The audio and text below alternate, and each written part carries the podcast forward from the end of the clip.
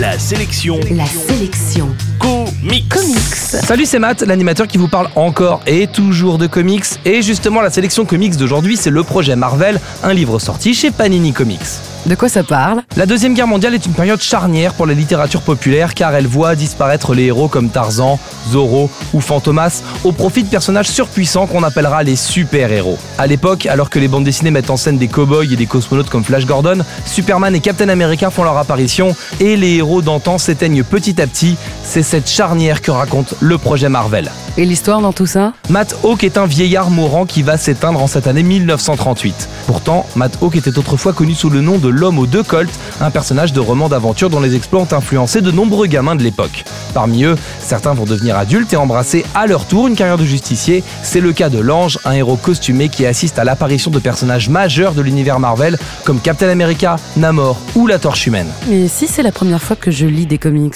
Le projet Marvel n'est pas un comics de super-héros au sens littéral du Si effectivement il met en scène des justiciers costumés, ce titre est plutôt le témoin de l'apparition de l'âge d'or des comics qui a vu fleurir des dizaines de super-héros pour répondre à l'angoisse populaire qu'inspirait l'Allemagne nazie. En France, la brigade chimérique surfe un peu sur le même thème. Le titre explique également pourquoi les super-héros ont quitté l'Europe pour s'installer aux États-Unis.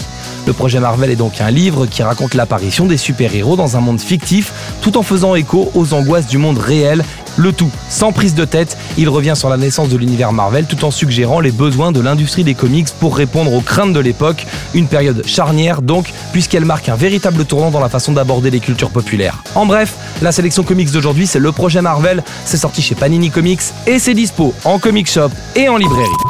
La sélection comics. Retrouvez toutes les chroniques, les infos et les vidéos sur laselectioncomics.com.